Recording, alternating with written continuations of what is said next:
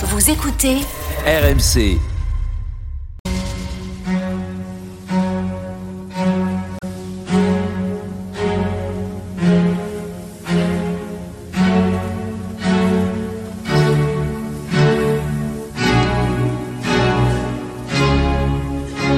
Église d'aujourd'hui, une émission de Régis Burnet.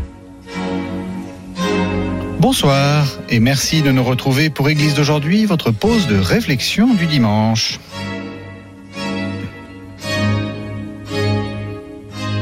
Depuis la semaine dernière, nous parlons du Coran.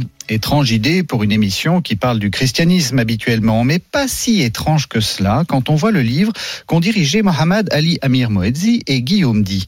En effet, tous les chrétiens devraient s'intéresser à ce qu'on est en train de découvrir des origines du Coran et de la manière dont les universitaires l'étudient aujourd'hui.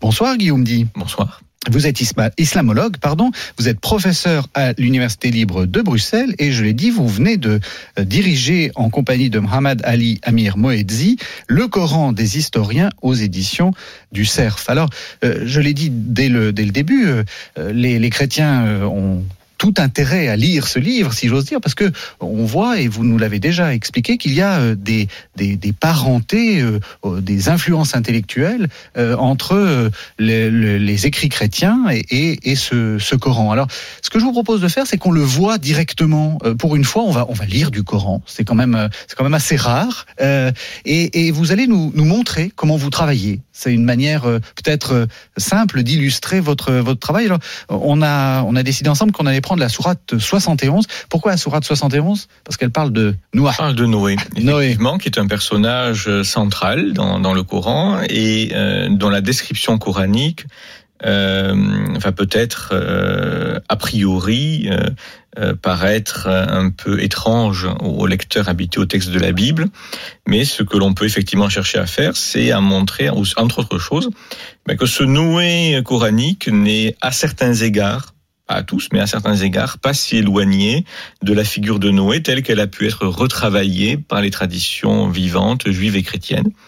Euh, et pour répondre à certaines de vos remarques précédentes, le Coran est en fait un texte qui n'est pas un texte chrétien, mais qui manifestement euh, naît dans un contexte très marqué par le christianisme et euh, très souvent en dialogue, alors parfois de manière positive, parfois de manière polémique, mais en dialogue avec le christianisme.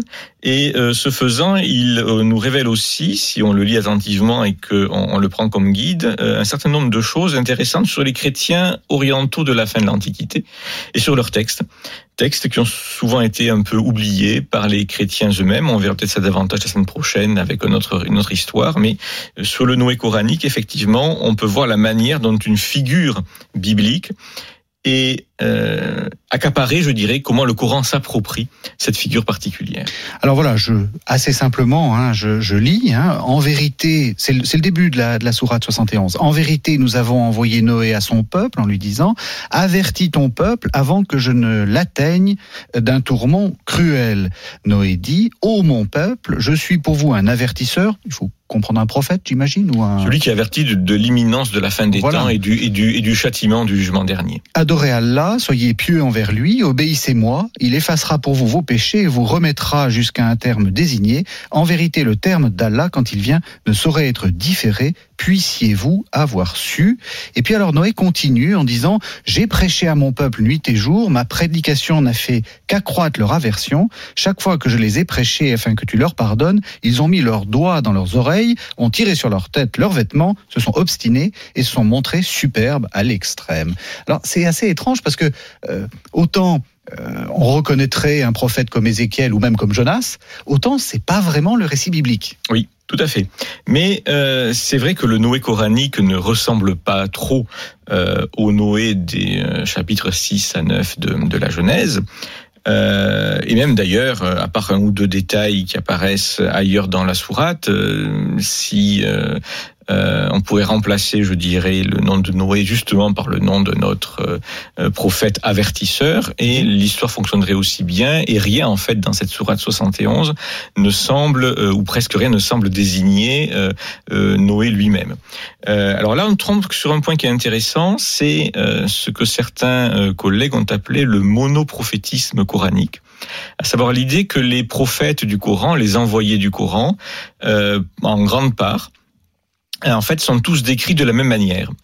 C'est le, le, le, le, genre littéraire de la légende de punition qu'on a dans le Coran, à savoir un envoyé euh, par Dieu à un peuple donné, donc Noé qui est envoyé à son peuple, qui prêche, et qui prêche en fait la repentance, euh, la nécessité de croire en un Dieu unique et de se préparer à l'imminence de la, de la fin des temps. Un peuple qui euh, reste sourd à cette prédication et ce peuple est finalement euh, châtié. Euh, c'est une idée, c'est un mode, je dirais, un motif qui apparaît très souvent dans le texte coranique. Alors, Évidemment, euh, on est peut-être tenté d'y voir une forme de euh, description, euh, on va dire, en biais de la prédication de Mohammed euh, lui-même. Et donc, le, ce Noé ressemble finalement beaucoup à ce que la tradition semble nous dire de la prédication de Mohammed. Mm-hmm. Cela dit quand même, cette idée de, de Noé comme un prêcheur ou un prédicateur, qui n'est pas euh, l'idée qui apparaît euh, dans, dans, le texte biblique. Cette idée n'est pas inconnue dans la tradition chrétienne et juive pré-coranique. On trouve en fait euh, cette image de Noé prédicateur chez Favus Joseph, donc un auteur euh, juif à foi fort ancien par rapport au Coran. Oui, puisqu'il est, il est de l'époque, euh, il, meurt dans, on, on, va dire dans les années 100. Donc, voilà, donc on, on, est, vraiment sur un, presque un, pas un contemporain de, de, de, Jésus, voilà. mais vraiment oui. quelqu'un qui est juste postérieur. Euh, Flavius Joseph cherche à montre Noé qui cherche à convaincre son peuple de s'amender. Euh, nous avons dans le Nouveau Testament, dans la deuxième épître de Pierre, l'idée que Noé est un prédicateur de justice. Absolument. Qui est clairement une idée que l'on que l'on va retrouver, qui va faire euh, son, son, chemin dans la littérature apostolique. Donc à la fin du premier siècle, hein, la première épître de Clément, euh, on nous dit que Noé annonça le repentir et ceux qui écoutèrent furent sauvés. Euh, Origène aussi dit que Noé a prophétisé et l'Apocalypse de Paul, un texte apocryphe, là explique, euh, montre Noé expliquant à Paul, donc lors du voyage céleste de Paul, qu'il a mené une vie ascétique durant plus de 100 ans, et période durant laquelle il construisait l'arche, euh, et appelait sans succès son peuple au repentir, euh, ce qui effectivement a été fait pour l'essentiel sans succès. Donc on va euh, euh, retrouver là un motif qui était déjà présent dans les traditions chrétiennes et juives de la fin de l'Antiquité, ce qui nous montre qu'il ne faut pas comparer le Coran à la Bible canonique, mmh. mais qu'il faut comparer le Coran et le comprendre par rapport à ce que les chrétiens et les juifs ont fait des récits de la Bible à la fin de l'Antiquité, par rapport à ce que la littérature homilétique, je dirais, exégétique, midrashique, si on va dans le judaïsme, a fait justement de, de ces récits. Donc ça c'est le premier point. Le second point qui est important quand même, c'est que euh, Noé est un avertisseur. Donc c'est quelqu'un qui avertit de l'imminence du jugement dernier. Et là, on retrouve un élément très important du texte coranique euh, et des débuts de l'islam. C'est une thèse qui est euh, très souvent soulignée dans le Coran des historiens. L'idée que pour la communauté originelle, semble-t-il, ou en tout cas pour une partie de la communauté originelle, on s'attendait à une fin des temps imminente. Ah, d'ailleurs assez sur le modèle des premiers chrétiens. Absolument, on retrouve et, on retrouve aussi dans, dans, ce que vous dites euh, ce qu'on peut le, lien que l'on peut faire entre euh, l'Ancien et le Nouveau Testament. Euh, le Nouveau Testament recombinant des traditions. On peut pas dire que ça soit une reprise exacte de la tradition euh, vétérotestamentaire de l'Ancien Testament. On, reprend, on recombine, on, et on recrée de, nouveau. Mais les choses sont sont pas aussi euh, aussi simples parce qu'il y a aussi des choses qui qui correspondent alors là pour le coup tout à fait à, l'image traditionnelle du euh, de, qu'on avait de l'Arabie comme euh, lieu un lieu polythéiste. Ça se trouve à la, fin de enfin quasiment à la fin de la, de sourate hein, versets 22 et 23 euh, Noé se plaint, hein. visiblement il n'est pas du tout content de ce que de, de sa prédication, ça s'est ça s'est pas bien passé et il, il explique que les, les gens à qui il a prêché euh, se sont mis à s'écrier n'abandonnez pas vos divinités, n'abandonnez n'abandonnez ni Wad, ni Sowa, ni Yarut, ni Yahouk, ni Nasser. Alors, ça c'est qui ces gens-là? Alors, ce sont effectivement des, des, des divinités euh, de l'Arabie pré-islamique. Euh, là, nous avons effectivement un texte qui semble, hein, qui montre Noé s'adressant à des païens idolâtres qui restent fermement, euh, je dirais, euh, euh, qui tiennent fermement à, à, leur divinité.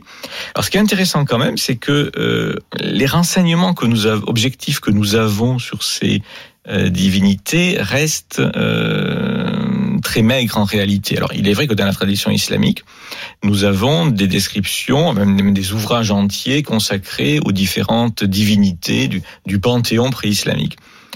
Quand on essaie de comparer ce que nous disent les traditions islamiques nettement postérieures, une tradition du 9e siècle, etc., à ce que l'on peut savoir de l'Arabie pré-islamique, ça colle pas vraiment tout à fait, si je puis dire, parce mhm. que euh, l'épigraphie effectivement peut attester parfois euh, l'existence de telle ou telle divinité, mais ce sont des inscriptions très anciennes.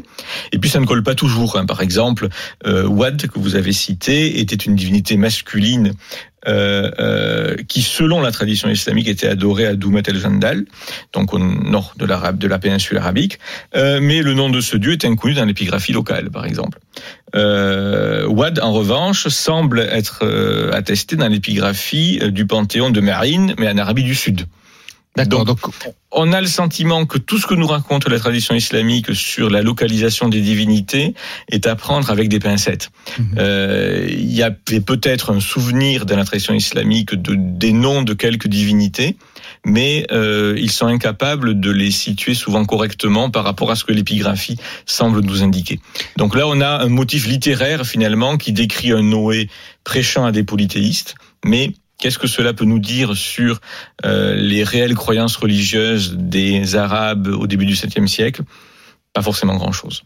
Qu'est-ce qu'on en sait justement? Est-ce qu'on est-ce qu'on a un petit peu avancé là-dessus ou c'est on a avancé ou on est justement sur cette dans cette interrogation À, un sens, on a avancé, à un autre, on est bloqué. Je m'explique rapidement.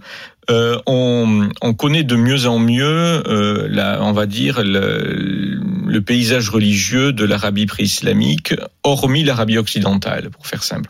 L'Arabie occidentale C'est précisément la région du Hijaz, celle de la Mecque et de Médine. C'est-à-dire que la région que l'on aimerait le mieux connaître est celle que l'on connaît le moins bien.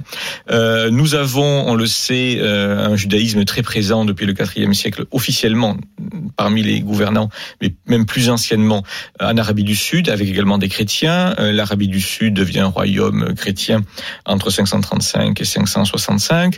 Euh, des inscriptions euh, nous avons la présence de monastères, de missionnaires sur la côte orientale de l'Arabie, euh, la présence de diverses religions, notamment des chrétiens et des manichéens, encore aussi quelques païens euh, dans le nord-est de la péninsule arabique, dans le royaume d'Al-Hira, qui est une ville qui est située euh, à l'ouest de l'Irak et qui euh, était le, siège d'un royaume arabe affilié aux Perses sassanides. Et nous avons aussi au nord-ouest de euh, l'Arabie, donc euh, la Jordanie, puis le monde nabatéen, puis le nord du Hijaz, des chrétiens. Ça, on le sait. Donc, en fait, l'Arabie occidentale est entouré de chrétiens avec aussi quelques juifs. On a quelques inscriptions juives dans le Hijaz, donc dans la partie de euh, de l'Arabie où euh, Mohammed euh, est censé avoir fait sa prédication. On n'a pas de traces chrétiennes matérielles. On n'a pas. on a par contre des listes d'évêques chrétiens venant du Qatar, de, de l'Arabie du Sud ou autre dans les actes des synodes chrétiens au VIe siècle. On n'a pas d'évêques de cette de cette région-là par contre. Et comme il n'y a pas eu de fouilles archéologiques euh, à la Mecque ou à Médine et que la situation actuelle, je dirais, euh, n'invite pas à l'optimisme. Et de toute façon, euh, il y a eu tellement de destructions qui ont été faites mmh. que voilà, on a la partie, on va dire, euh, de l'Arabie pré-islamique que finalement on connaît le moins, paradoxalement, c'est justement celle de la Mecque.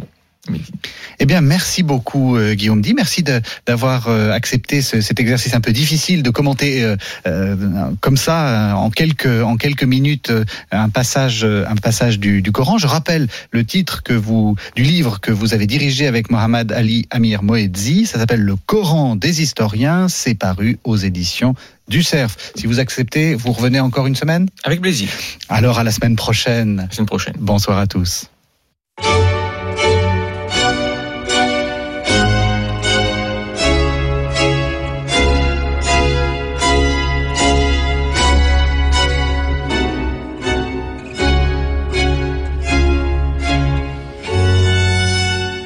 C'était Église d'aujourd'hui, une émission de Régis Burnet que vous pouvez retrouver en podcast sur le site internet rmc.fr.